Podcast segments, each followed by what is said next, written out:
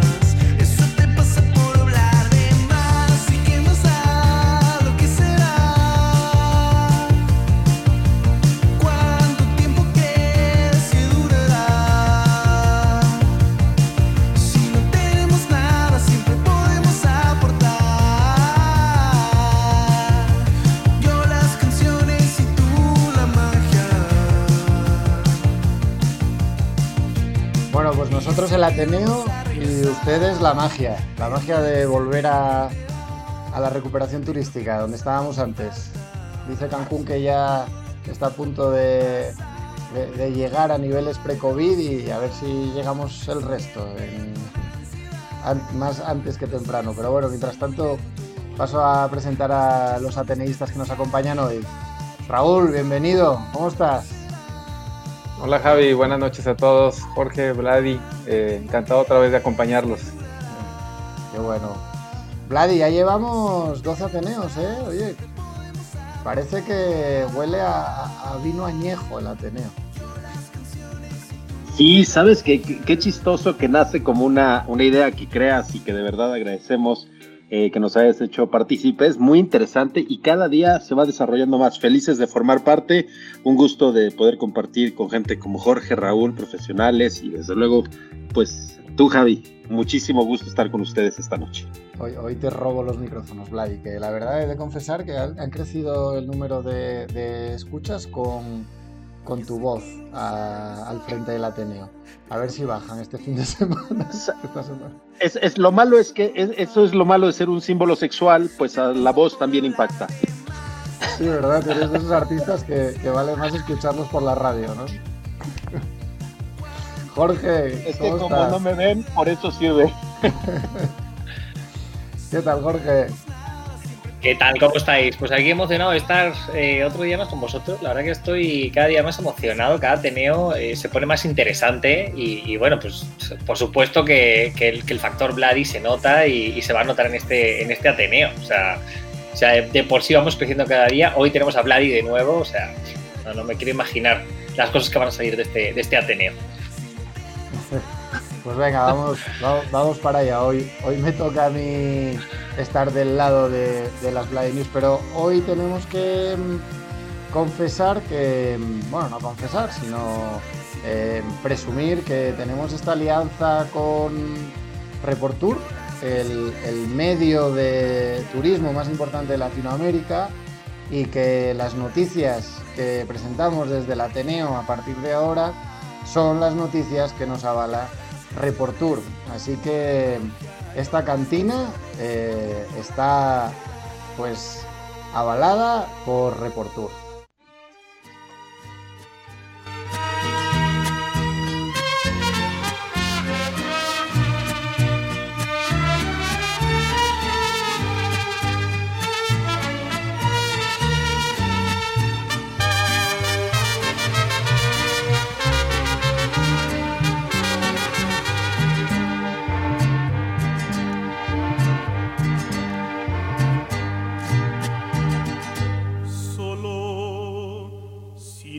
Cariño voy caminando, voy caminando y no sé qué hacer. Ni el cielo me contesta cuando pregunto por mi mujer.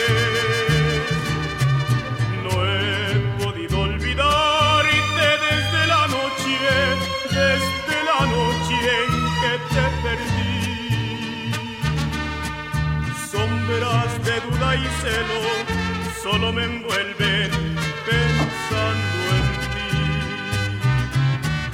Deja que yo te busque y si te encuentro, y si te encuentro, vuelve otra vez. Olvida lo pasado, ya no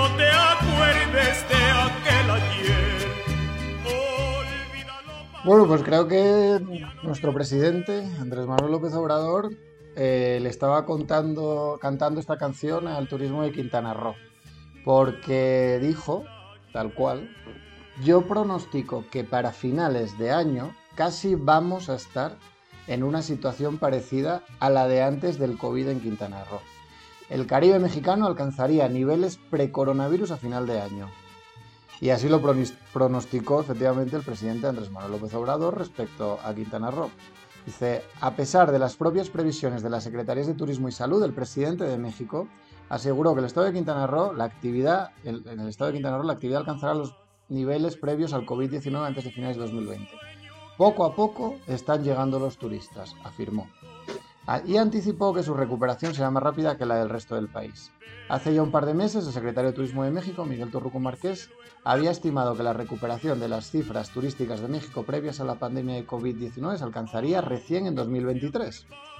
Inclusive, el 30 de septiembre participó de eh, el 30 de septiembre participó de una conferencia de prensa junto al subsecretario de Salud, Hugo López Gatel, en la que ambos presentaron sus proyecciones de ocupación hotelera en base al probable estado epidemiológico de cada polo turístico mexicano al llegar diciembre.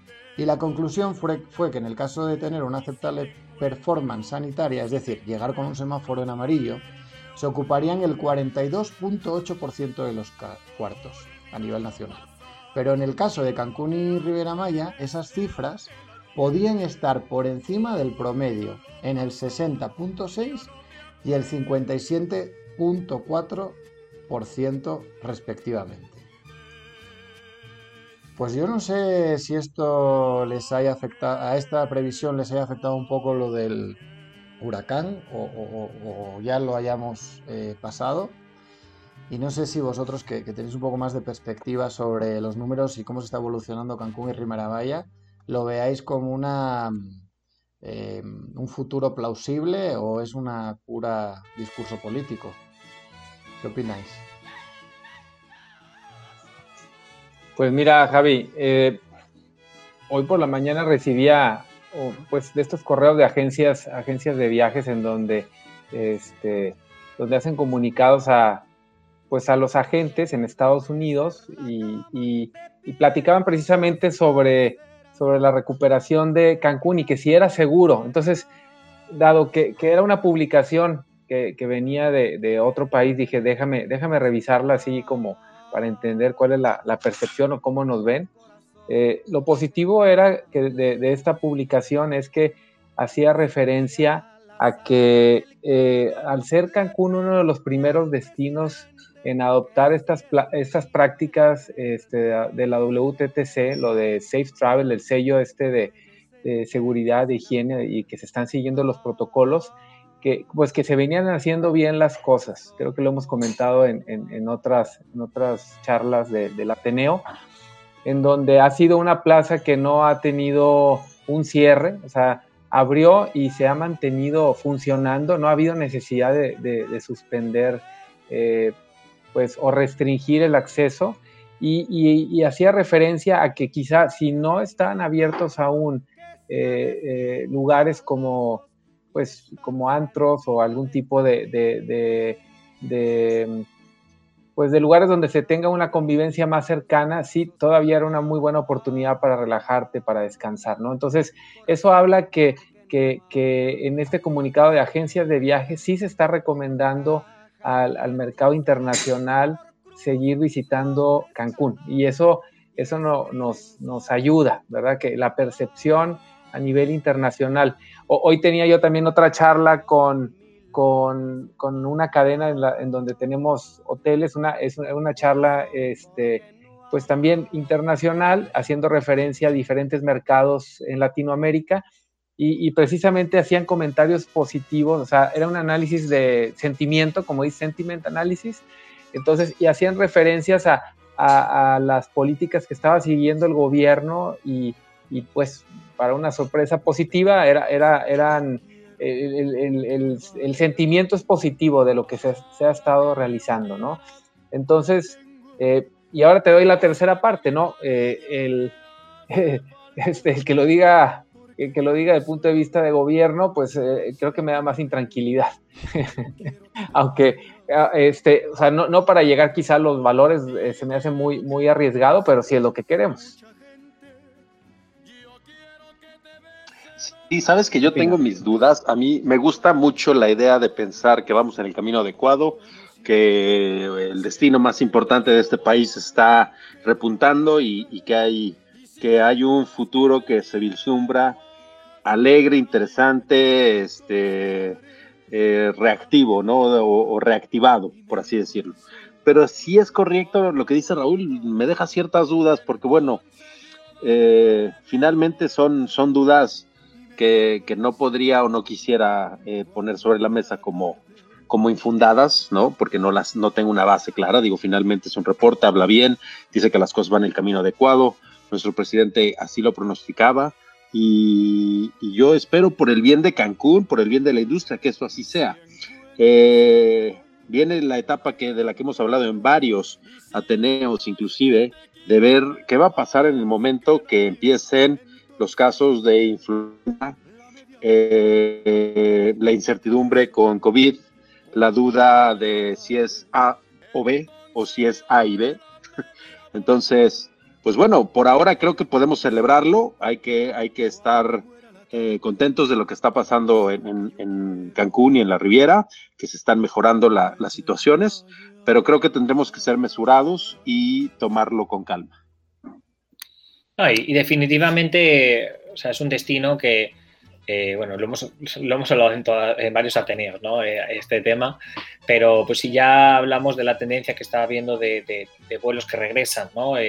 Cómo México se está posicionando como esta puerta de, de, LATAM en muchos casos. O sea, definitivamente la gente está yendo también a Cancún, está viendo que no está pasando nada, precisamente como, como hemos dicho, el turismo no, eh, el, turismo no genera contagios y al final la gente es llegar a Cancún, ve que hay confianza, que no, que no se está yendo con, contagios y regresa, ¿no? Y, ya empieza a generarse esa confianza y, la reactivación se, multiplica. O sea, no, lo estamos viendo por todos lados, como la reactivación se está viendo también desde las propias aerolíneas, cómo, cómo volvemos, cómo vemos crecer hacia futuro los números en, todos los hoteles en en la zona y, definitivamente viene muy, muy, Yo sí creo firmemente que no, que no, que ya se va a mantener así, ¿no? Y, pues como lo pronosticaba justo decías el presidente, pues seguro que vamos a, mantener.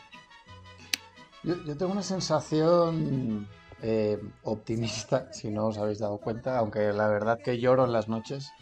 Eh, pero, pero en general tengo la sensación de que de que tal vez eh, a México le vaya bien en, términos de turismo. O sea, em, tal vez tenga razón esta previsión de, del presidente, aunque lo diga desde el instinto, ¿no? Porque, porque igual nosotros planteamos este Ateneo desde, desde la razón, ¿no? O tratamos de entenderlo desde la experiencia, el conocimiento que tenemos, y él lo haga desde el instinto, como creo que hace muchas de, las decisiones que toma.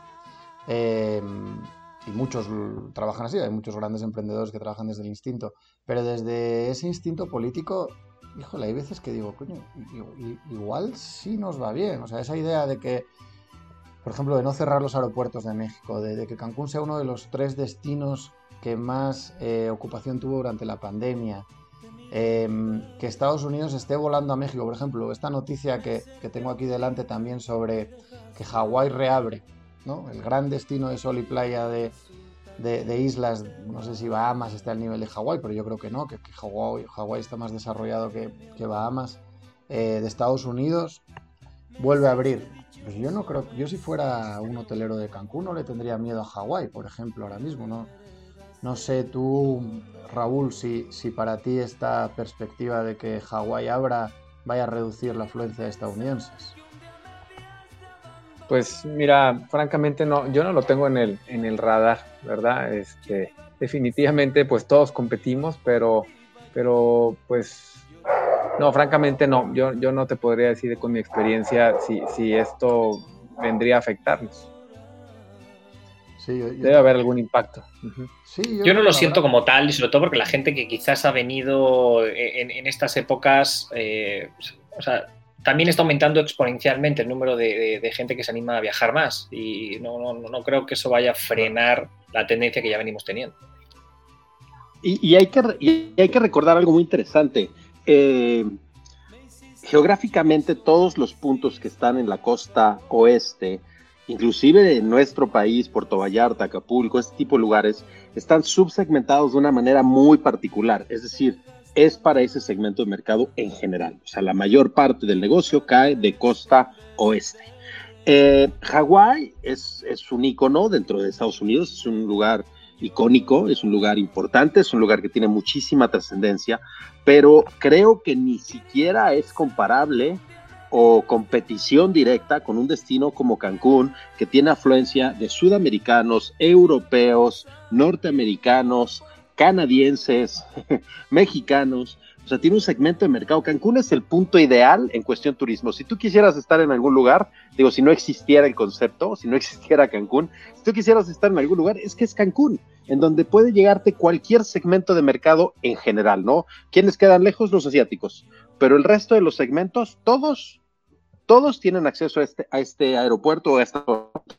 Hawái, pues felicidades, suerte al mercado estadounidense, a los gringos, a, Hawái como isla y como destino turístico, pero creo que no tiene nada que ver y si le impacta a Cancún será en un punto o dos, o sea, no, no veo mayor razón de riesgo. Sí, de acuerdo, es un nicho muy específico nada más. Hasta los rusos están llegando a Cancún de manera. Ah. como, es como el nuevo Ibiza, Cancún para los rusos. Sí, yo, yo un día me encontré a varios que se llaman como yo, qué raro. Yo me sorprendí. ¿Eres primo? Bueno, pues una, una noticia que va también relacionada con el, con el gobierno, pero muy importante para, para el turismo. Garantizada la vacuna contra COVID para 100 millones de mexicanos por acuerdo con los siguientes laboratorios, ¿no? Bueno, los que comenta aquí la noticia. Y dice, el gobierno de México firmó los primeros contratos para adquirir la vacuna contra el COVID-19 y garantizar dosis para más de 100 millones de mexicanos, con lo que se coloca a la par de Estados Unidos y la Unión Europea en esta situación. En conferencia de prensa, Marcelo Ebrard, secretario de Relaciones Exteriores, informó que México ya tiene compromisos de compra de dosis con Pfizer, AstraZeneca, CanSino, el mecanismo COVAX de Naciones Unidas, y también recordó que existen siete prototipos de vacuna que realizarán pruebas de fase 3 en México. Janssen, Estados Unidos, Sputnik 5, Rusia, CanSino, China, Novavax, Estados Unidos, CureVac, Alemania, Sanofi Pasteur, Francia, que es a quien nosotros tuvimos la oportunidad de entrevistar aquí con Alejandrina Malacara, y Reitera, Italia. Marcelo Ebrard detalló que más de 100 países forman parte de este mecanismo COVAX, el cual garantizará que estas naciones puedan tener acceso hasta el 20% de dosis para su población.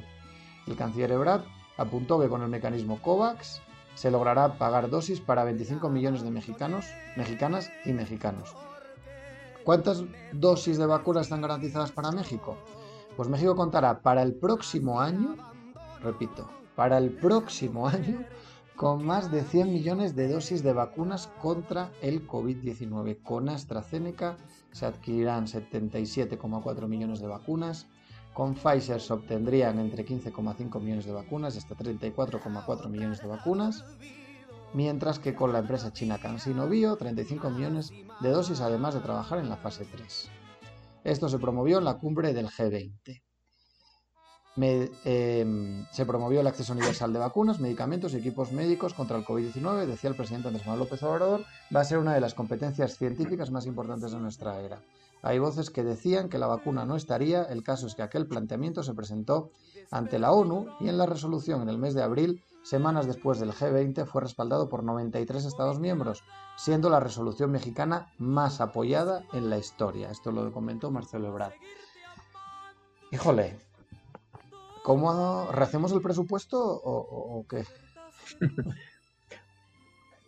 ¿Para qué fecha? No, dice la nota, Javi. ¿Para qué fecha? 2020. Dice, México contará para el próximo año, con más de 100 millones de, dosis de vacunas. Pero claro, que México se atrevan a decir que, que- que es el próximo año, pues igual estamos pensando en, en el 29 de diciembre del año que viene. Sin embargo, eh, a nosotros nos interesan mucho los mercados emisores, ¿estás de acuerdo? Entonces, si México tiene 100 millones de vacunas, Europa y, y- y Estados Unidos, pues van a tener a la población vacunada en chinga, porque además todas estas estos laboratorios precisamente son de, de esos de esos mercados, ¿no? Claro. Oye, eh, no me gusta entrar en términos este, o, en, o en cuestiones políticas en estos micrófonos, pero pues a 25 pesos que cuesta la vacuna no hay que, según nuestro presidente, no hay que hacer mucho ajuste al presupuesto. No, al, al nuestro de ocupación se refiere Javi. No, 25 pesos puse, ¿no? Dije, ¿no? No, no, no, es que no sé si recordarás, Javi, que hace algunas semanas nuestro presidente dijo que las vacunas costarían 4 dólares, lo que es igual a más o menos 25 pesos. Ah, no, no lo Él sabía. tiene un tipo de cambio de 6.5. Entonces, eso querría decir que pues no, no hay que ajustar presupuestos, las cosas en, en- en- en- en gobierno no van a tener mayor ajuste. Pero bueno, es raz- tiene razón Raúl, era, era un inside joke. Pregunta Javi, ¿tú te vas a vacunar? Sí, yo sí. yo- yo- bueno, si tengo oportunidad me vacuno. Sí, sí, yo sí creo en, en la medicina. Muy bien. Muy bien, ¿no? Bueno, yo la verdad que para moverme no tengo ningún, ningún temor, sabiendo que, que el turismo no contagia. La verdad que yo, yo, yo personalmente, o sea, digo, o sea, agradeceré enormemente el tema de la vacuna, que va a generar muchísima más confianza. Pero bueno, pues todo suma, ¿no? La verdad, esto es, yo creo que ya estamos en esa normalidad. Qué bueno que haya diferentes medidas para que, para que todo esté en orden. Pero, pero pues sí, qué bueno, porque sea, digo, al final creo que también tenemos que partir de eso, ¿no? De, ah, va a haber gente que sí se va a estar vacunando, que, que está deseando que llegue esa vacuna para poder salir. Hay otros que ya tienen la confianza de que las cosas están de vuelta en la normalidad. Y, y bueno, pues de, de eso se trata, ¿no? De, de que de diferentes maneras vayamos estando de vuelta a lo que estábamos antes. Pues es, es algo como, de todas formas, una buena noticia, hay que celebrarla y, y genera expectativas este, positivas. 100%. Pues, entonces, pues... no, y, eh, y- y es una ayuda más a, volver a, eh, a la confianza definitiva. Defi- totalmente de acuerdo. Ya- Ahora, y- exacto, el, el impacto que puede, que puede tener que a nivel internacional se haga este comunicado también habla, habla de una manera positiva de- del manejo, eh, pues, eh, o de la, de la intención de, de- manejarlo a futuro eh, del país y eso, pues, definitivamente debe tener una consecuencia en el turismo, ¿no? Entonces, pues creo que, que en ese sentido nos debe de, pues de interesar y, de- mantener eh, en esa expectativa a todos nosotros. Y, y lo hemos dicho, ¿no? Digo, creo que esto es algo que todo mundo conoce a nivel mundial. La, la vacuna siempre será, eh, pues, de alguna manera el, catalizador para que las economías, el turismo, la gente, eh, volvemos a viajar, volvamos a, a nuestros negocios, a nuestro día a día. Entonces, desde luego, el saber que México va a tener, um, sin importar tanto los tiempos, que es muy, muy correcto lo que mencionas, Javi, entender el, el, 2000, el, próximo año es, un marco muy amplio, ¿no? Pero bueno, eh, en realidad, ojalá que, que, esta es una buena noticia porque finalmente eso va a ayudar a que las economías de, o las diferentes industrias de nuestra economía en México se reactiven. Y si se reactivan y empieza a haber flujos de capital, todas las demás economías o industrias se van a reactivar. Y dentro de ellas, pues en la que estamos nosotros. A mí me, me dio o sea, no sé si os disteis cuenta que hace como 15, 20 días empezó, empezó a haber un montón de noticias sobre en qué fase va la vacuna, eh, ya había personas vacunándose y de repente, pum, ya no se escuchó mucho más, ¿no? Pues va como por oleadas, ¿no? El tema de la vacuna va como, boom, lo sacamos, boom, lo ocultamos. Eh, lo saca, ¿no? No, no, no, y es un proceso también experimental, ¿no? Que tiene su, su, su y sobre todo hasta que esté bien experimentado y, y demás, es cuando se va eh, a, a, o sea, generalizar y donde ya van a empezar a fabricar en masa. Entonces, tampoco creo que sea positivo andar hablando de, especulaciones o falsas eh, cosas que pueden variar de un momento a otro, ¿no? Pero, pero está claro que ya se están implementando, que ya Si además se está anunciando que definitivamente el año que viene ya se están lanzando, es porque es seguro que ya está, ya está más que comprobado y ya nada más es un tema de producción, ¿no? Pero, pero ¿no te parece, Jorge o Javi, no sé si, o sea, que, cuando escuchamos de la noticia es porque hubo algo que no está funcionando? Porque en las últimas semanas la nota era que había tenido un efecto secundario. Y, luego repiten la, ahora con otra farmacéutica que también tuvo una explicación o un comportamiento no esperado. Entonces creo, creo yo que eso reactiva y, me, hace, me hace recordar a propósito ahorita de la temporada que, pasó en la noticia en Cancún del huracán, ¿no? Este, todos queremos reactivarnos y estar funcionando y trabajar en esa dirección y, y, luchando un poco contra ciertos medios que buscan obviamente la nota, buscan este, mantenerse en la atención o generar este contenido para generar tráfico hacia sus páginas y te encuentras noticias pues que, que no suman mucho al, al, al, pues a las ganas que tenemos de reactivar ese, e, e, este, este destino en particular, ¿no? Pero puede suceder en cualquier otro. Entonces, no, y esto, eh, perdona, Raúl. No, y, y, estoy de acuerdo, es que al final yo creo que esto es uno de los de los nuevos baches a los que se enfrenta también el turismo, que no estábamos tan, tan acostumbrados en, en, en este caso, pero pues, que es básicamente el, eh, como pasa un poco en el mundo del fútbol, ¿no? Que siempre a la mínima que pasa algo malo se trata de, de poner ahí la noticia negativa, ¿no? Y sacar lo malo de las cosas. ¿Sabes? Pues es algo a lo que nos tenemos que empezar a enfrentar, porque ahora ya como está este tema de por medio, a la mínima que salga algo que afecta al turismo, va a, salir, va, a informar, va a salir, obviamente va a vender más la noticia que, diga un comentario negativo que lo que sabemos, que es que ya está todo de vuelta a la normalidad. Oye, Jorge, ahora que sacas el tema del mundo del fútbol, tú como ex encargado del protocolo del Real Madrid, cosa que Vladimir y Raúl no sabían. Yo sí, ¿Cómo... yo quiero boletos, yo quiero boletos. ¿Tú cómo, cómo, Ahora no se puede, ahora no, no están los estadios abiertos, Vladi. ¿Cómo, cuando se abran, qué, cuando se abran. ¿qué, ¿Qué aprendizajes del mundo del fútbol has podido implementar en el sector turístico? Voy a salir un poco de, del Ateneo turístico al 100% para entrar en el, en el chismerío de, del turismo, porque además eh, vamos a tener un Ateneo un poco, estamos preparando un Ateneo un poco distinto para el Día de Muertos, que eh, con tu expertise futbolístico de primer nivel, ahí al lado de Florentino Pérez y demás, y ahora en México, en el sector turístico en Acapulco, ¿qué, qué aprendizajes trasladas de un lado a otro?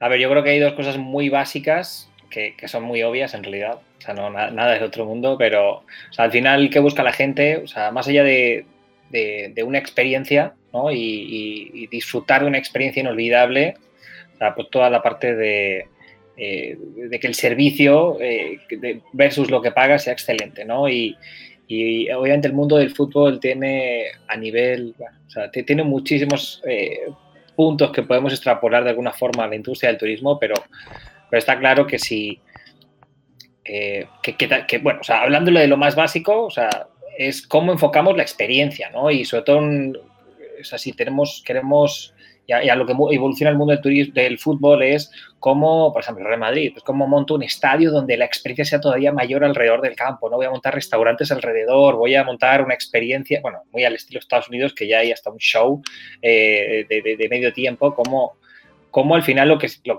va evolucionando la industria de, del fútbol, del deporte en general, es que también haya mucho más eh, una experiencia detrás, ¿no? Y eso, creo que es algo que, que me gusta a mí mucho, eh, de cómo hay que sacarle toda una experiencia a cada, incluso cada venta de una habitación en específico, ¿no? Y hacer experiencias distintas en función de cada habitación. Eh, Jorge te confesará un día, Vladi, tú que eres fiel seguidor de, de Rafa Nadal, que Rafa le, le, hablaba a él para conseguir los boletos del palco del Real Madrid. o sea, es el, es el mejor dicho. embajador que tiene el Real Madrid. O sea, igual que lo vive en el, que, que vive los partidos, lo vive en el palco, sufriendo y saltando. Eh, bueno, o sea, qué, qué, qué, qué gran madridista te, tenemos y, y con, con, Rafa Nadal. Es lógico, o sea, joder, tío, es que es normal. un poco de, perspectiva, que venimos hablando de... Siempre tocamos, yo creo, Cancún, porque verdaderamente creo que sentimos un orgullo. Y yo lo que siento de Cancún además es que, que tira de, la recuperación del turismo en México, ¿no? Una vez más, a veces tira de la tendencia y, y del destino México en general y ahora tira de la recuperación. Entonces es un orgullo, yo creo, para todos ver que, Cancún va bien. Em, y siempre hablamos también de, de COVID, ¿no? Obviamente, de tema sanitario. Pero ahora Voy a tocar un, tema, es un artículo que, os he de confesar que, no lo escojo por, lo que, por, lo que menciona el primer párrafo, lo cual me hace mucha ilusión, sino por, por el trasfondo. El título es La evolución del rol del recepcionista a embajador de marca. O sea, la evolución de ser recepcionista a ser el embajador de una marca. Entonces dice, mi primera experiencia en la recepción de un hotel fue haciendo prácticas en el Perador de Cangas de Onís, Asturias. Eh, os recomiendo que visitéis esa región. Ninguno de mis conocidos trabajaba en el sector, así que sin saber dudaban del contenido real del rol. ¿Y qué haces? Dar la llave de la habitación y sonreír, ¿no? La verdad es que explicarle a una persona que no ha trabajado nunca una recepción lo que supone ese trabajo no es fácil. Además, el contenido del rol depende mucho del tipo de hotel, la categoría, la estructura del departamento, el organigrama, etc. Actualmente ese rol está evolucionando a pasos agigantados y la pandemia está haciendo que se acelere ese cambio que era necesario. Si el cliente puede hacer el check-in y el check-out en su celular, ¿cuánto tiempo entonces dedicará el recepcionista a esas labores de ahora en adelante? Si el huésped puede pagar su cuenta del hotel en su celular y recibir automáticamente la factura vía email en un PDF, ¿cuántas horas de trabajo ahorrará este sistema? Si el cliente puede hacer la reserva, elegir la habitación y añadir, añadir extras vía la app, ¿cuántas tareas se borrarán del listado del turno del recepcionista? Porque históricamente una buena parte de ese listado de tareas del recepcionista es puramente administrativa. Revisar reservas, asignar habitaciones, hacer check-in, introducción y registro de datos, chequeo de perfiles, imprimir y distribuir eh, proformas de la habitación por habitación y un largo etcétera de tareas y funciones que la tecnología actual, a un coste muy bajo, permite automatizar. Por lo tanto, surge una pregunta obvia. ¿Qué van a hacer los recepcionistas de ahora en adelante con este tiempo, entre comillas, sobrante? Y ahí es donde ha de nacer la figura del embajador de la marca de tu hotel. En los hoteles de cierta categoría, que pueden permitirse un organigrama bien estructurado, solía haber un equipo de recepción, otro de concierge, relaciones públicas, Bellboy, etcétera, Ballet Parking. Y ahora la pandemia está recortando plantillas a un ritmo demoledor y solo las personas que tengan un perfil flexible serán las elegidas para volver a trabajar en un rol que ya no será el que ocupaban antes hace unos meses. Flexibilidad no solo en cuanto a horarios, algo que se da por hecho en este sector, sino que en cuanto a las tareas que se está dispuesto a desarrollar y en las que se es un experto el perfil del recepcionista que solo estaba interesado en las tareas administrativas está desfasado. El concierge que solo se centraba en su área, pero jamás echaba una mano tras el mostrador de recepción, no servía. El relaciones públicas o guest relation o guest experience como se solía llamar, que apenas se dedicaba a organizar atenciones a los clientes VIP, es redundante.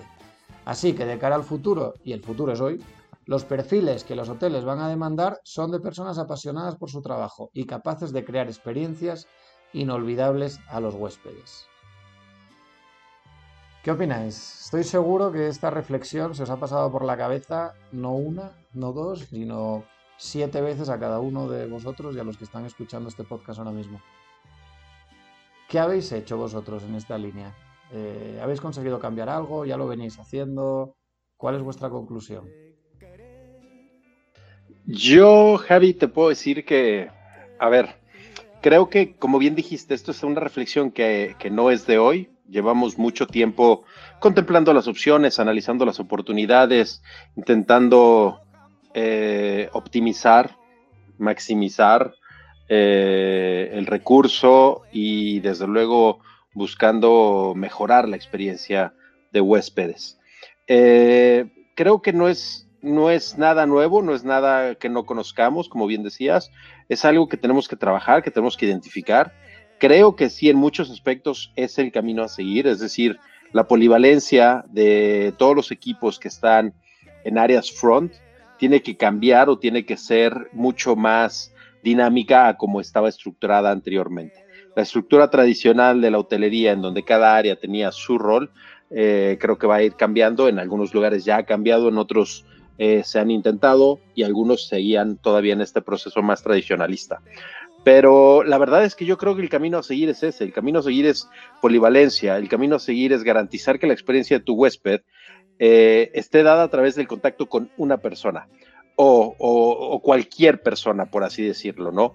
Si soy yo quien tiene contacto con Javi que va llegando al hotel, la experiencia de Javi tiene que ser el reflejo de lo que yo haga a cualquier necesidad, no solo a las que, a las que requieren o a las que involucran a mi área. Entonces, ese, ese tipo de conceptos creo que, que va cambiando, va a cambiar, eh, y, la pandemia solo ha sido el, el, trigger, el gatillo que ha activado a que se lleve a cabo un poco más rápido, ¿no?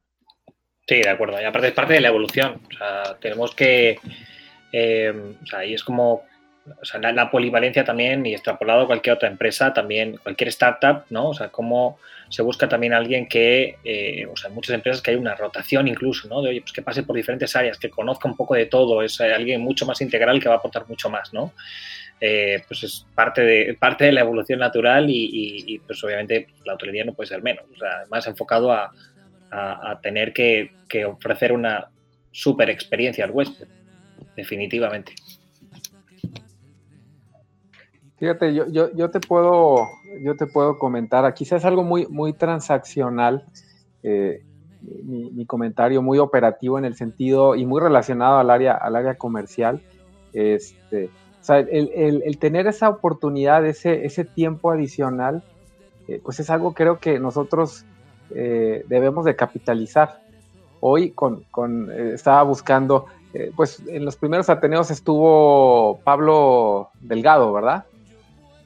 Eh, Pablo Delgado estuvo este, hablando sobre, pues, este, sobre la conectividad y, canales, etcétera. Y fíjate, ahora que existen tantos canales eh, por donde llega nuestro cliente, no sé si, si, lo ha notado, pero nosotros como, como, como hoteleros no recibimos toda la información del cliente. O sea, hay, un, hay una situación en donde eh, cuando si llega una reservación a través de un canal, una, una agencia de viajes en línea, pues a lo más sabes el nombre del, del, cliente, muchas veces ni el correo. Entonces, creo que esta es una oportunidad. Eh, si el cliente decidió eh, hospedarse en nuestro hotel, esa flexibilidad que hoy le da o, esa oportunidad quizá que en un futuro se tenga con más tiempo, se debe reflejar en una, pues en capitalizar esa oportunidad para hacer este cliente nuestro.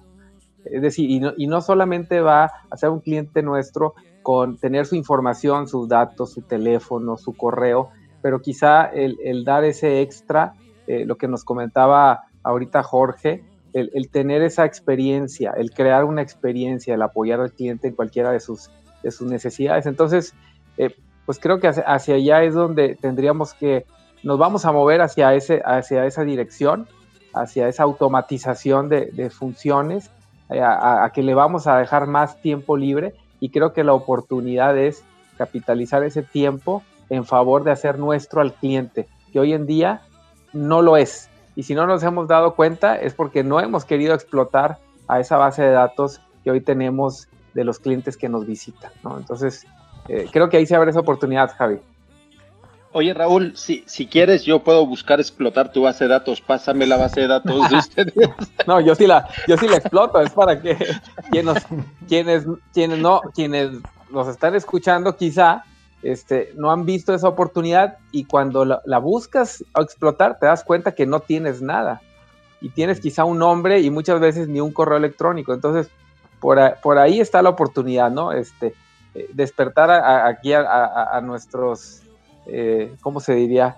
¿No es radio escuchas? ¿Cuál sería el término correcto, Javi? Nuestros ateneístas también son ateneístas. ¿no? Ateneístas, este, y, y, y, cuestionarnos. Oye, hoy conozco a mi cliente, hoy puedo entrar en comunicación, o solamente fue alguien que se hospedó y, y bueno, pues qué bueno que llegó y ya no voy a saber qué hacer, ¿no? Entonces, este, pues ese, eh, así yo lo veo en el corto plazo, esa oportunidad que se abre con, con este que ya nos alcanzó el futuro y ya se están automatizando estas funciones, pues hay mucho más por, por ofrecer a nuestro cliente eh, experiencias y, y, en ese proceso, pues conocerlo más.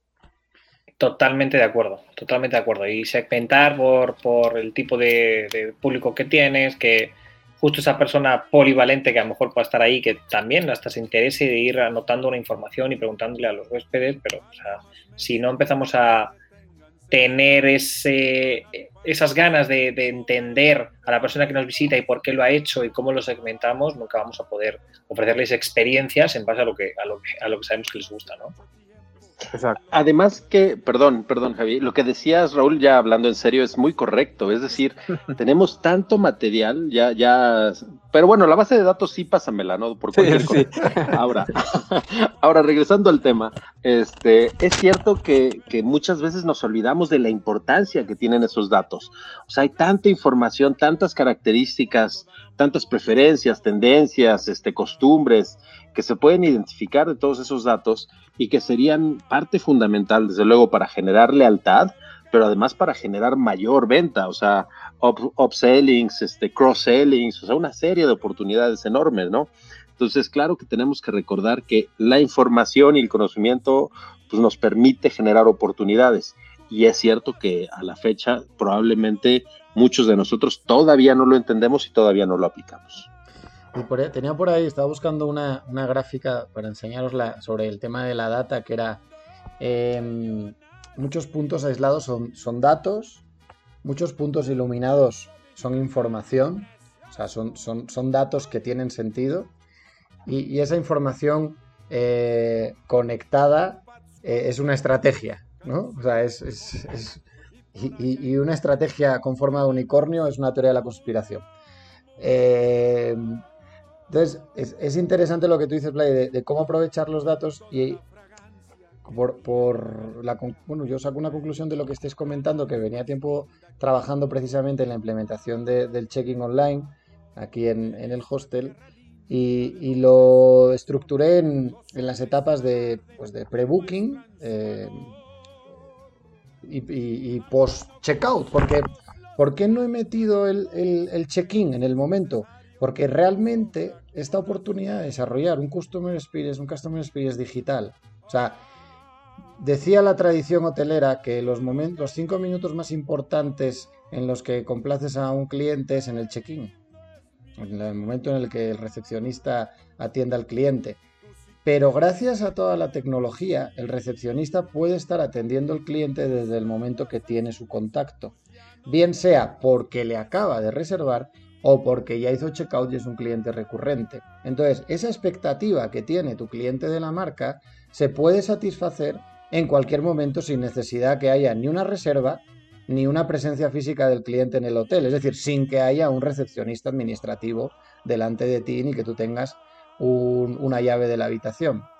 Entonces, claro, en el momento en el que se desaparece la parte administrativa y esos cinco minutos, pues esos cinco minutos se convierten en, en toda una relación permanente, ¿no? Y, puedes estar, creando la función del recepcionista, del anfitrión de tu barca, eh, durante, durante mucho tiempo, desde el momento que reserva o decide estar contigo o te conoce. Claro, entonces yo, ahora separo los cinco minutos, o sea, hablando, ahora yéndome a, a, este artículo, este artículo habla de lo que puede hacer el recepcionista, de lo que puede hacer el rol.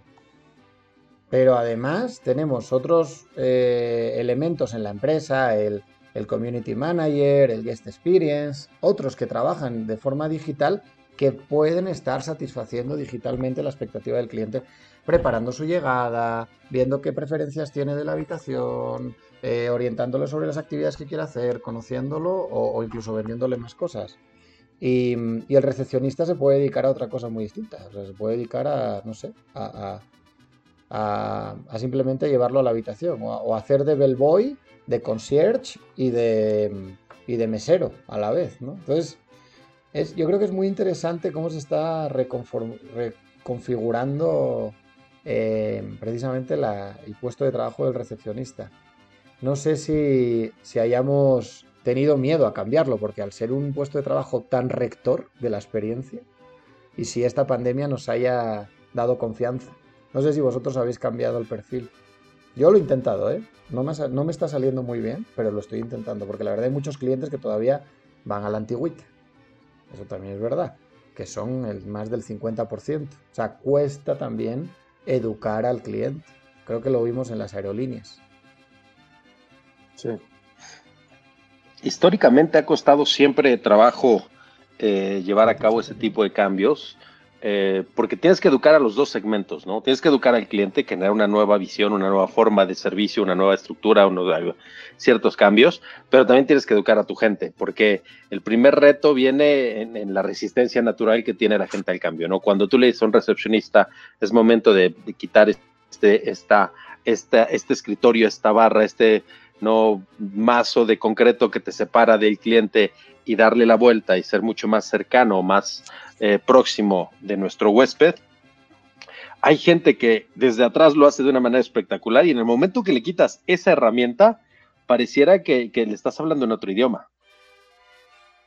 Sí, sí, o, se enfadan, o sea, se convierte en una experiencia negativa. O sea, yo he tenido clientes que he dicho, oye, bienvenido, tal, mira, aquí tienes tu iPad, tu sillón, eh, tu café, tu coca, lo que quieras.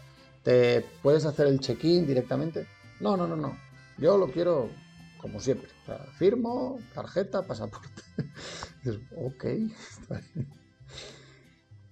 No, y evidentemente hay un, o sea, es todo un proceso también desde la parte del propio cliente, pero, pero sí, pero sin duda tenemos que tenerlo muy interiorizado con todo el equipo y, es por donde nace todo, ¿no? Luego ya que a lo mejor haya clientes que se les vaya, que se vayan resistiendo, pero bueno, si nuestro equipo los tenemos emocionados con este nuevo modelo, pues poquito a poco, la verdad. De dentro hacia afuera. Es lento, yo creo que es una transformación lenta. Esta, aunque parece rápida, que se ha acelerado, aunque se ha acelerado, se desacelerará. No, y, aparte hay que entender que hay diferentes generaciones. O sea, hay generaciones que, eh, que pueden estar más eh, adaptables a ese cambio y otras que, que, es, un poco más, ¿no? Y, es, no, es, natural y simplemente hay que empezar a, a trabajarlo. Va, pero yo, por ejemplo, Jorge, atiendo a, gente de 20 a 35 años, ¿eh? Y hay gente que, que no quiere. O sea, ¿sabes? No, no, por supuesto. O sea, la adaptación al cambio siempre va a estar en todos lados. Digo, eh, hay todavía mayores stoppers que otros, ¿no? Pero, pero sí, definitivamente. Pero bueno, si no, somos, si no somos nosotros los que estamos rompiendo con esos paradigmas, ¿quién va a ser?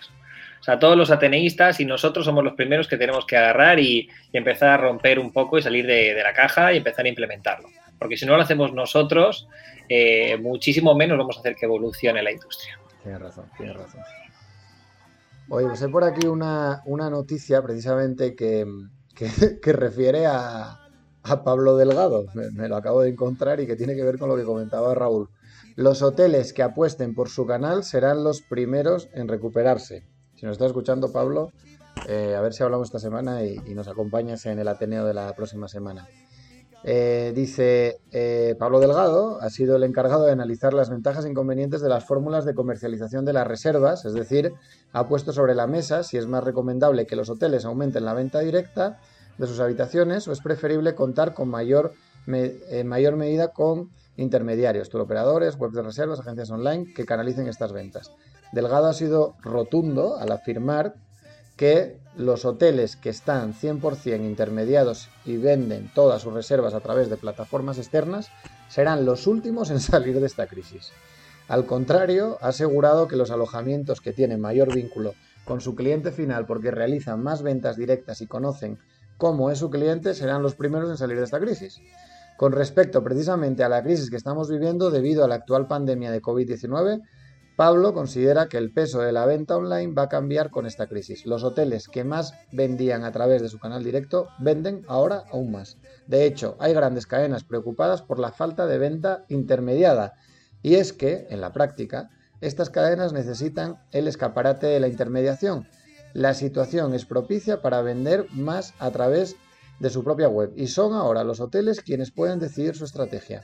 El CEO de Mirai ha explicado cómo potenciar los principales canales de venta directa, como son la venta por teléfono, por email y sobre todo por la web corporativa.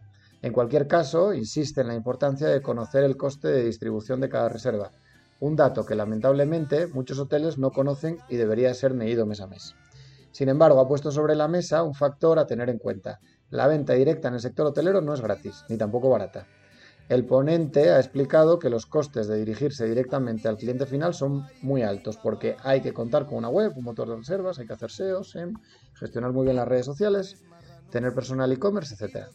Por tanto, es necesario conocer exactamente la inversión necesaria por parte del establecimiento para poner en marcha una estrategia de venta directa y asegurar la rentabilidad. La verdad, eh, yo recuerdo qué rápido avanza todo esto, ¿no? Del coronavirus, la verdad. O sea, que, qué importante o que doy gracias a, poder platicar con vosotros todas estas semanas, porque francamente hace tres meses apenas que estábamos hablando con, con Pablo sobre cómo nos teníamos que organizar de cara a la venta directa y yo hoy estoy viendo que, la venta directa, lo hablamos la semana pasada, sí me ha aumentado bastante y, la verdad no quiero soltar ese porcentaje y me quiero agarrar a él como, como a un clavo ardiendo. Em, no, sé, no sé qué opináis vosotros en ese aspecto, pero es una oportunidad eh, esta recuperación para empoderar la venta directa. A ver, yo si soy, si, te, soy bien sincero, o sea, eh, no estoy tan de acuerdo en, lo tajante que a lo mejor eh, se muestra ¿no? en, este artículo. obviamente estoy de acuerdo en que la venta directa es la vía, ¿no? Y todos tenemos que tratar a impulsar el, expresar de una forma mucho más directa la experiencia que tenemos en nuestro hotel, ¿no? Eso es evidente. Y sobre todo los hoteles que ya lo han hecho bien con el canal directo, pues han pasado a ser un, lugar de confianza para muchos hoteles y saben que, a la hora de viajar pues iban a ir a ese lugar porque pues, es el lugar de referencia, eso es obvio, ¿no? Eh, también creo que no es la única vía, porque hay muchísima gente que a lo mejor todavía, muchos hoteles que a lo mejor no tienen las herramientas suficientes para, poder empujar un canal directo y posicionarse en plena pandemia. Que hay que tratar de impulsarlo poco a poco, definitivamente, ¿no? Eh, pero al final eh, también creo que, pasa por trabajar de manera eficiente, a la par, la estrategia de, posicionarse en, una plataforma, que a veces, en muchas ocasiones, eh, se piensa que a lo mejor subiendo la información de, lo que es la experiencia del hotel de una manera sencilla es suficiente, pero pues definitivamente va a evolucionar la manera en la que, en la que van a llegar las reservas eh, a, los hoteles. Claro, claro que el, canal directo al final eh, adquiere una confianza mayor eh, desde la experiencia que tiene cada hotel, pero, pero bueno, no creo que estén tampoco peleadas. Creo que al final sí, sí hay que seguir apoyándose del canal indirecto porque hay muchos que no, alcanzan suficiente con, el, con el directo, ¿no? Y, sobre todo porque entiendo que te puedes ahorrar a nivel costos eh, una gran cantidad, obviamente, pero, pero no, eso sería un mundo muy ideal, ¿no? yo, creo que se, conecta este, este tema de, buscar al cliente de manera directa con el que platicábamos ahorita de conocer al cliente. Yo tuve la, oportunidad después de, platicar con Pablo y, y hablábamos sobre pues lo que ahorita comenta Jorge no es gratis, o sea, el, atraer a tus clientes por tus propios canales y, el mismo artículo lo comenta, requiere inversión, requiere páginas web, requiere inversión en, campañas de marketing, requiere tener una presencia en redes sociales, entonces eh, no, viene, no viene de manera sencilla, eso se requiere un trabajo y un apoyo de un profesional, es lo que nos, nos presentaba nos presentaba Pablo.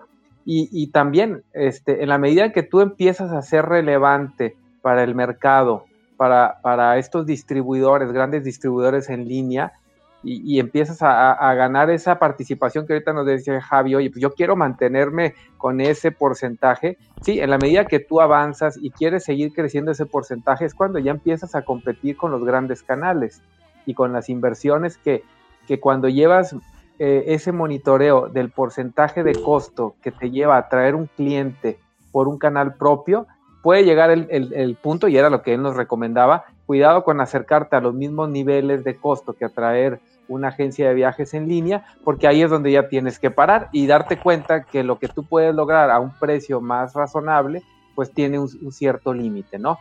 Y, y, bien lo decía también ahorita Jorge, tenemos que aceptar otros canales y donde yo lo conecto a aceptar a estos canales con lo que veíamos de los recepcionistas y conocer a tu cliente, es que ese cliente que hoy nos reservó por un canal se puede convertir en un cliente ya fiel a tu hotel o a tu marca y, por tu servicio, ¿no? Y esa es la responsabilidad de si hoy me costó más traer y pagar un intermediario, traer ese cliente, ahora el recepcionista juega el papel de dar tan buen servicio y de captar la información de este cliente que es muy valiosa para asegurar que la repetición lo haga por el canal propio. ¿no? Entonces, eh, así, es la manera en que yo, yo, yo conjunto estas dos noticias que son muy, muy relevantes y, y, sí, no son nada fáciles, pero, pero, pero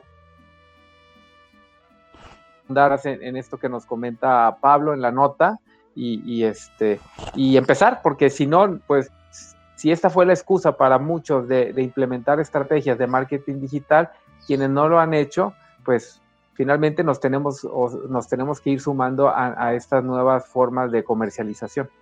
Claro, es, es, es, lo que hablábamos en aquel Ateneo de las dos batallas, ¿no? El, el, cliente que ya te conoce y el cliente que no te conoce, ¿no? Y, y el que no te conoce cuánto cuesta. Y ahí, pues obviamente los independientes no podemos competir y las grandes cadenas tendrán que medir el esfuerzo económico que, y la inversión que tengan que hacer versus la, el porcentaje de comisión que tengan que pagar para que les traigan clientes las OTAs.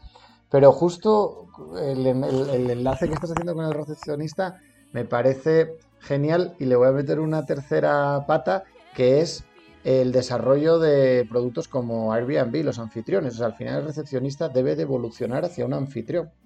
O sea, Tú repites en un Airbnb muchas veces, o bueno, en un departamento turístico, porque el anfitrión es el que te atiende y vuelves por él, como el típico bar de pueblo que regresas porque conoces a Juanito, que es el dueño.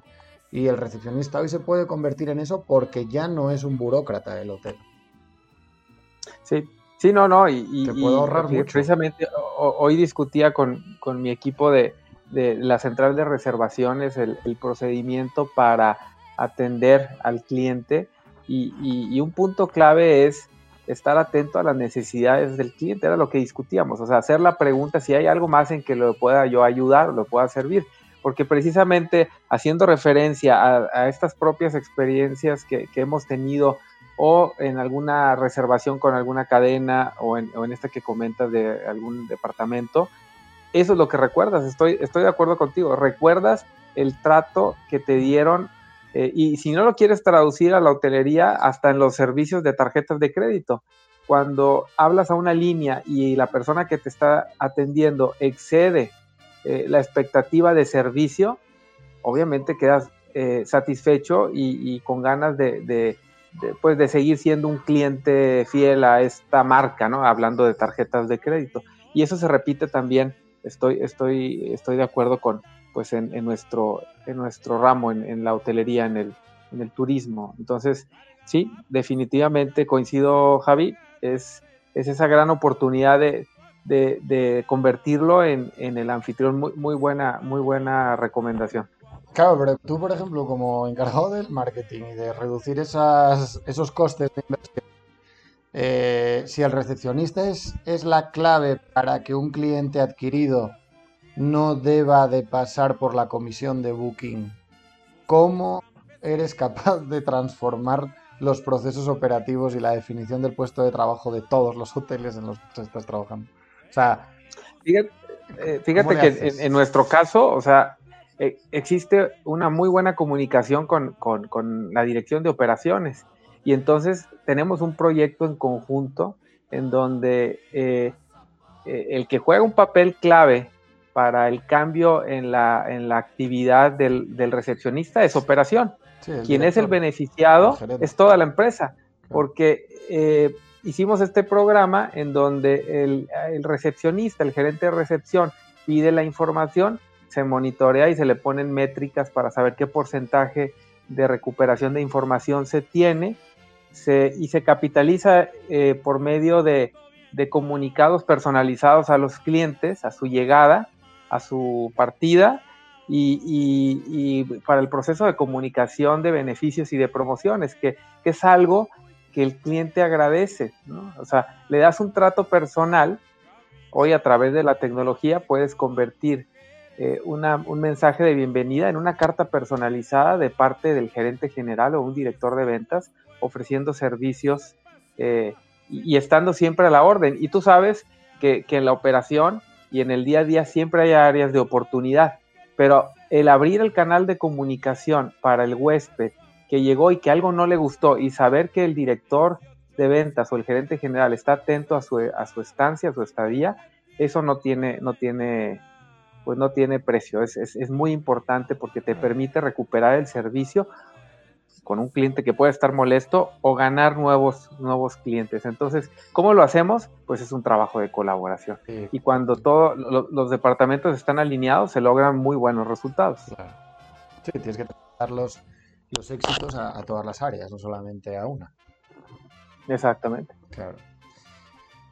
Bueno, pues yo quería dar una noticia antes de, terminar el Ateneo de hoy. Es una noticia que pudiera ser algo banal cualquier día del año, pero a mí me llamó la, atención, que es una noticia de, de, lanza Reporture ayer, y dice, el hotel más caro de Barú, Barú es una zona de playa de Colombia, alcanza el 100% de ocupación. Dice, el hotel Las Islas es increíble, estamos en 100% de ocupación, algo nunca visto y hemos podido reintegrar prácticamente a todos los colaboradores del hotel.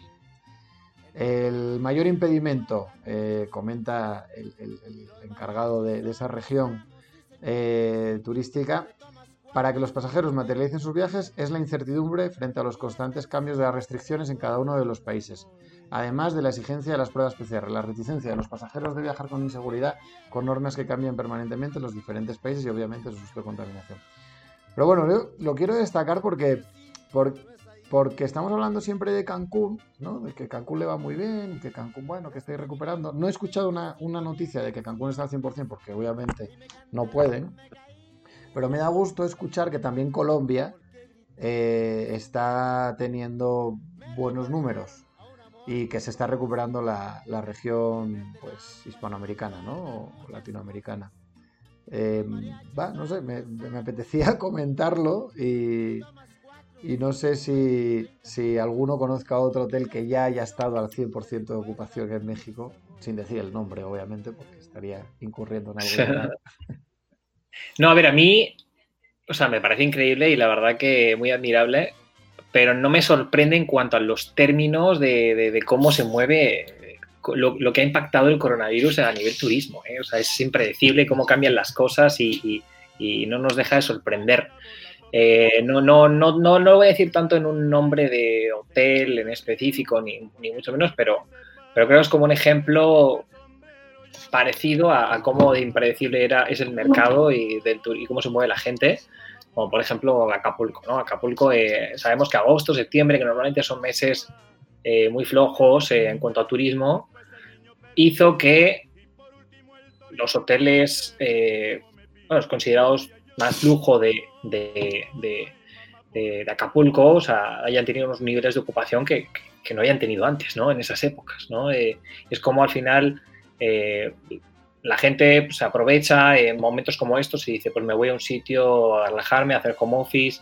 No sé si las, no conozco el mercado tampoco de allá como para saber o aventarme qué tanto ha podido influir eso, pero pues es, tan impredecible y al final pues, si, si hicieron un, muy alineado a lo que decía también Raúl, ¿no? Si hicieron un, buen approach directo con sus clientes que ya tenían bien mapeados, eh, pues qué mejor manera de irse a, un hotelazo allá eh, a, pasar eh, la, cuarentena o esta, época, ¿no? Pues sí, sabes, perdón, sabes que, es, desde luego da gusto, habría que tener algunos datos adicionales, ¿no?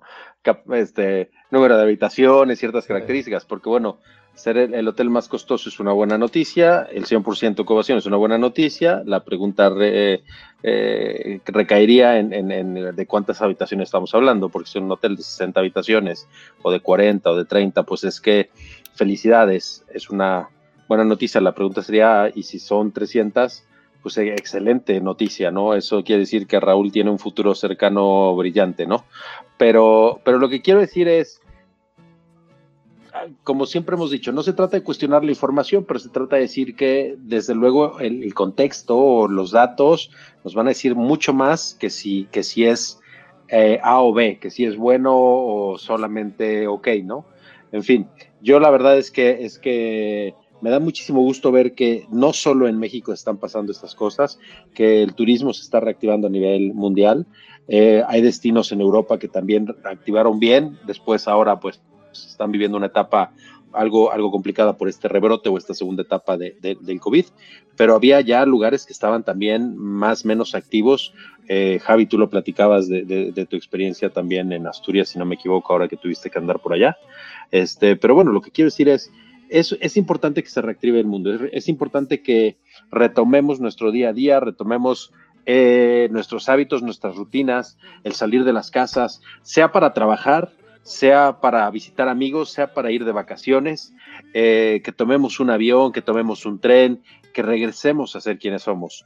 Eh, el, Ateneo de hoy creo que, creo que toca todas estas etapas. Hablamos de vacunas, hablamos de hoteles. Entonces, pues me da mucho gusto ver que, que, el turismo va en el camino adecuado. Y, y ojalá que así como Colombia, como este hotel en Colombia, como Cancún, que, traen tendencias muy interesantes y que, y que son muy buenas noticias, pues el resto, ¿no? Hawái y el resto de los destinos estén retomando sus, sus, estructuras, sus negocios, sus ocupaciones y, desde luego sus visitantes. Yo he de confesar que así como hace 10 días o 15 días eh, hablaba de, de, lo activa que estaba el turismo en Norte de España, el turismo rural, etcétera hoy está todo cerrado. O sea, ya no hay ni un hotel, se han regresado todos al ERTE y, eso ha sido a la par del regreso de los rebrotos. O sea, es, yo lo, hemos lanzado una columna eh, del Ateneo Turístico en Reportur y a mí me tocó, eh, esto lo comento a todos los ateneístas que nos escuchan, me, tocó eh, abrir con, con, un titular que es el turismo no contagia y que es esa reflexión. O sea, ¿cómo puede ser que durante el verano que estaban mucho, o sea, toda la actividad eh, pues de, ocio activa y la, valga la redundancia, y, la gente no estaba en las oficinas porque estaba de vacaciones, no hubo contagios y el regreso a las clases y a las oficinas han regresado el rebrote a Europa, ¿no? Y, bueno, y, obviamente pues ha, descendido el, turismo en, en, las zonas rurales que les fue bien en el verano. Entonces, hoy México está mejor que Europa en cuanto a turismo. Es impresionante. O sea, no sé, hemos comentado varias veces sobre el posible rebrote de, América y yo espero que no haya, pero, pero bueno, lo que te hace ver es que no hay receta ¿no? para esto del coronavirus.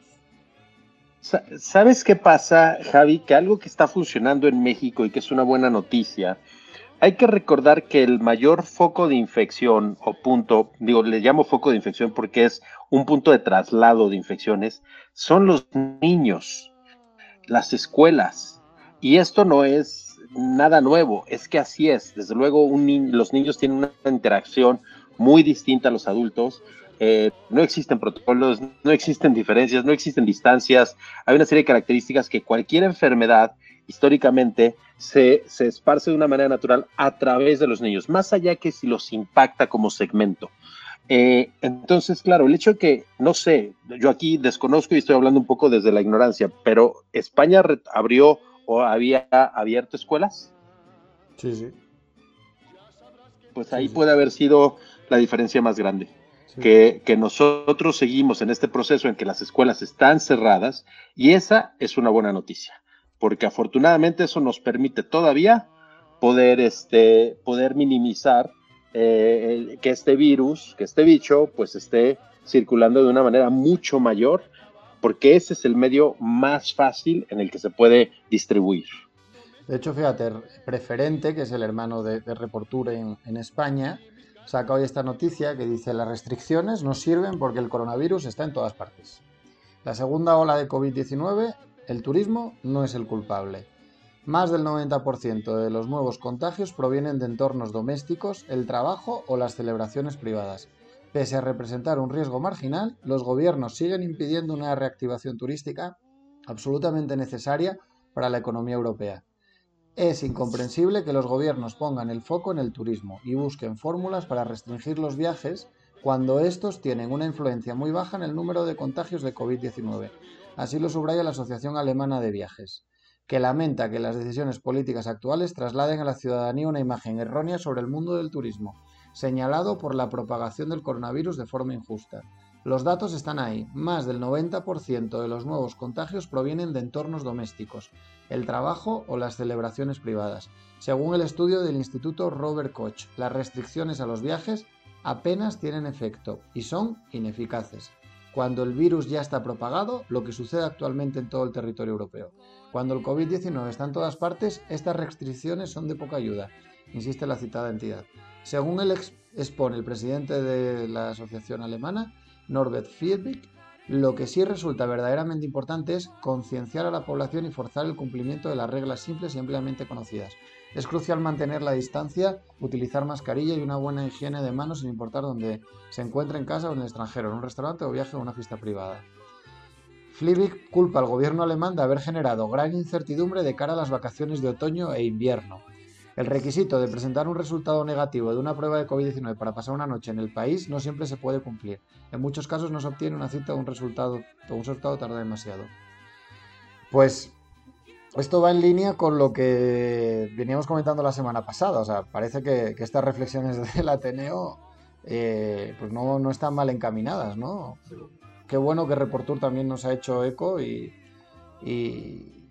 y se da cuenta y ojalá en México alguien nos escuche y diga, a ver, que, el turismo no contagia, o sea, que, no se trata de nosotros, que hemos hecho los protocolos más seguros, que, que los seguimos a rajatabla, eh, déjennos trabajar en paz, ¿no?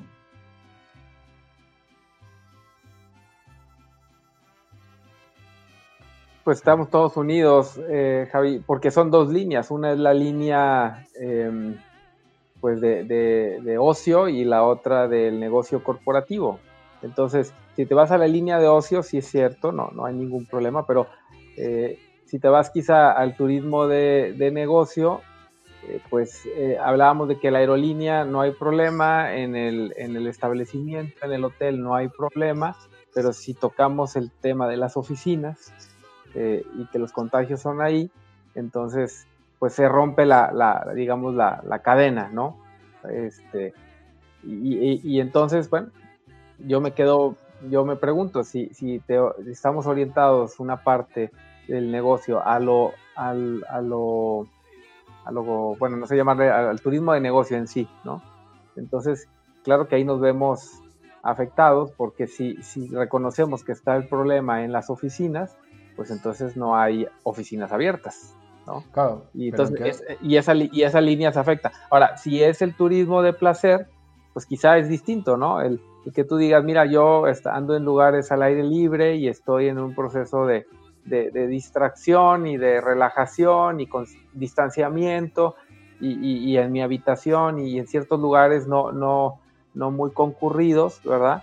Y, y, cuidándote, pues es otra línea que sí se abre esa oportunidad y quizás sea por eso los destinos turísticos y hablando otra vez de, nuestro ejemplo de Cancún, pues es que se ha podido mantener funcionando, ¿verdad? Y no así la Ciudad de México, que con esta restricción de, poder regresar a las oficinas eh, y corporativos en semáforo verde, pues lo que sigue es que no, habrá una reactivación eh, del turismo enfocado a negocios y con ello pues cientos de hoteles que dependemos de, claro, pero Raúl, que, eh, eh, tratando de dar un poco de luz sobre esa reflexión, que yo estoy de acuerdo contigo en que el turismo de negocios depende de, que se contagien en las oficinas.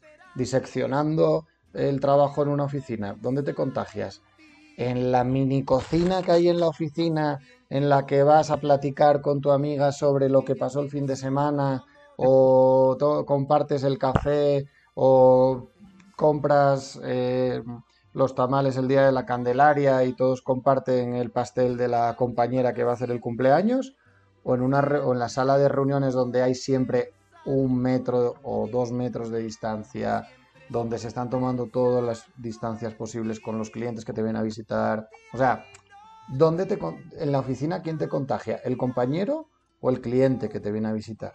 ¿Sabes? O sea, porque el turismo no trata, entiendo yo, el turismo de negocios, Tú no vendes, tú vendes habitaciones a alguien que va a cerrar un negocio o a alguien que está trabajando en un proyecto, no a, la persona que, está en la oficina pues, trabajando de manera perenne. No sé si me explico, o sea, no sé si, si estoy haciendo mi punto. Bueno, eh, digamos que, que hay, habrá muchas vertientes, ¿no? Habrá quien este, tenga reuniones en corporativos y en oficinas este, o en reuniones de planeación, nos podemos imaginar, y habrá quien, quien esté de visita con clientes y fuera de, de, de, de, un recinto, ¿no? Entonces, pues es muy, eh, creo que sí, es muy variado y quizá este, difícil de, poder determinar, ¿no? Claro, sí, sí. Bueno, pues voy a cerrar ya con esta noticia que mm, otra vez regresamos a Cancún, pero ahora eh, en un formato más físico. Cancún, hoteleros posponen el Travel Mart a febrero 2021. La 33 edición del Cancún Travel Mart México Summit, el segundo evento turístico más importante tras el Tianguis Turístico, ha sido pospuesto para febrero 2021. En un comienzo, los organizadores habían previsto que la cita se llevara a cabo este mes de octubre, pero debido a la pandemia han decidido posponer el encuentro al próximo año.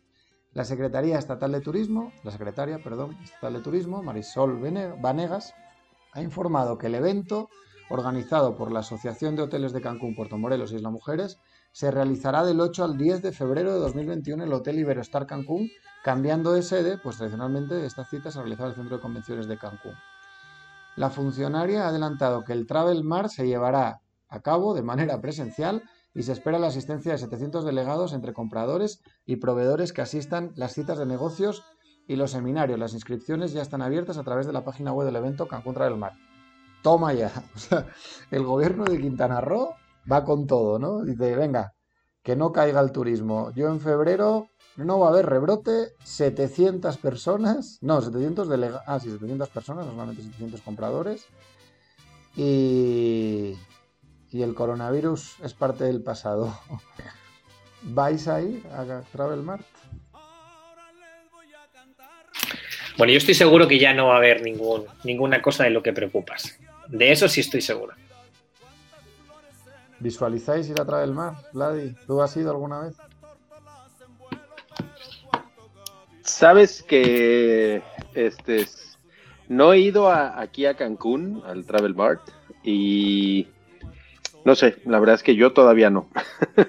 y, y, lo que quiero decir es, no es por dar incertidumbre, yo he estado viajando un poco, dentro de lo que cabe. Creo que Jorge lo hace igual, el mismo Raúl también lo ha hecho. O sea, nosotros creo que no estamos, no somos el reflejo de la, de la gente que tiene temor ante lo que está pasando. Por el contrario, creo que somos el reflejo de ese positivismo, de que con ciertos cuidados, con protección, con, respetando protocolos de sanidad y demás, eh, podemos viajar, podemos retomar nuestras actividades. Ahora, ¿por qué yo no lo haría? Porque creo que no es el momento. O sea, creo que aunque lleguemos y aunque nos sentemos a platicar yo con Raúl, que trae este, un segmento de mercado interesante en este, España, pues no va a pasar nada. Hoy en día no está viajando el español y es ahí donde creo que sería una inversión eh, correcta, simplemente el timing no es correcto. Entonces yo en este momento por eso no lo haría. Sí, que sobre todo quizás adelantar la noticia tan pronto, ¿no? Eh, quizás va por ahí más tu, tu, respuesta, ¿no? Y ahí existe un poco el porque es, a ver, o sea, siempre y cuando las medidas se cumplan, pues tendremos esta previsión. Pero ya anunciarlo tan anticipadamente da, eh, bueno, pues entiendo que pueda generar esa controversia, ¿no? Quizás también lo están anticipando desde un punto de vista de, eh, de medidas de precaución que se van a estar implementando durante un año y medio que, queda por delante casi para, el evento. Supongo que lo tienen bien, bien analizado, pero, no, un año y medio igual, seis meses. Perdón, de, seis meses, pero después de un año de, pandemia completamente ya con, los procesos, ¿no? Pero sí, sí, la verdad que es un poco, poco prematuro, quizás. Bueno, al final ellos pueden, pueden lanzarlo hoy y luego cancelarlo. A mí me acaban de cancelar por segunda vez esta semana la misma boda este año. pero las bodas sí se están haciendo, Javi. Yo creo que es una excusa ahí del, del novio. Este, llevan 14 está colgando de, la pandemia. Llevan claro, yo, yo, también si me fuera a casar, también yo hubiera cancelado. Punto final, no, no sin justificación alguna. Sí. Bueno, señores, pues yo creo que hasta aquí llega este Ateneo. Hoy me tocó a mí estar al, frente de los micrófonos de nuevo, a ver si, si puedo igualar los números de Vladi. y nada, simplemente recordarles que, vamos avanzando aquí desde el Ateneo Turístico. Muchas gracias a todos. Esta semana ya estamos rozando casi las, las mil escuchas.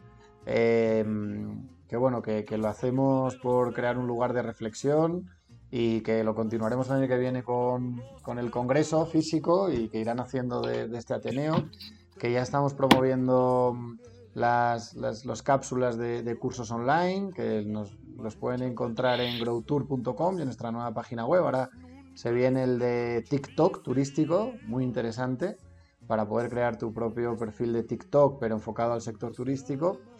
Y que también tenemos una columna, me tocó a mí inaugurar la semana pasada, esta semana le va a tocar a Jaime, eh, así que a todos les invito a que vayan a Reportur y, y ahí la escuchen. Y estamos preparando un Ateneo especial para el Día de Muertos, liderado por un vampirólogo turístico, que es un ateneísta y que no vamos a decir quién es, porque los vampiros no desvelan su identidad, son como Peter Parker. Así Oye, pe- pero no es el de nombre ruso, para que, que aclaremos de una vez nada más. es el de nombre ruso, ¿no?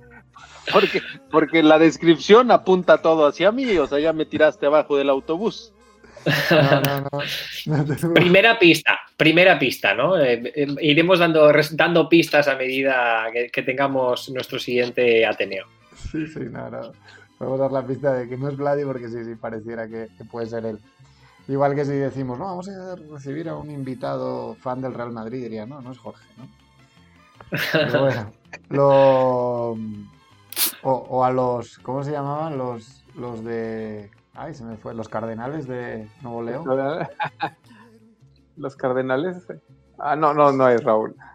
No, no, tú no eres parte de los cardenales, ¿no? De Nuevo León. Raúl.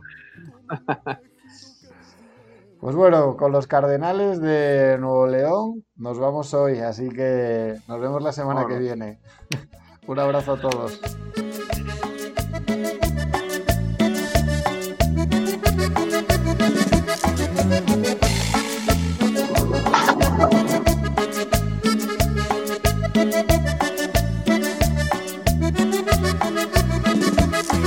La chica está enojada, no hay modo de contentarla.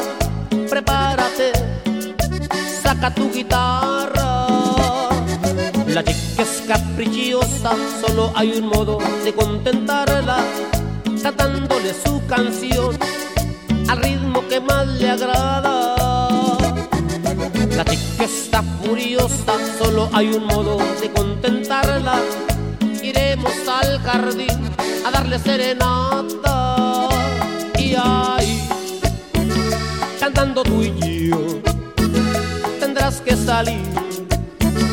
Palabra de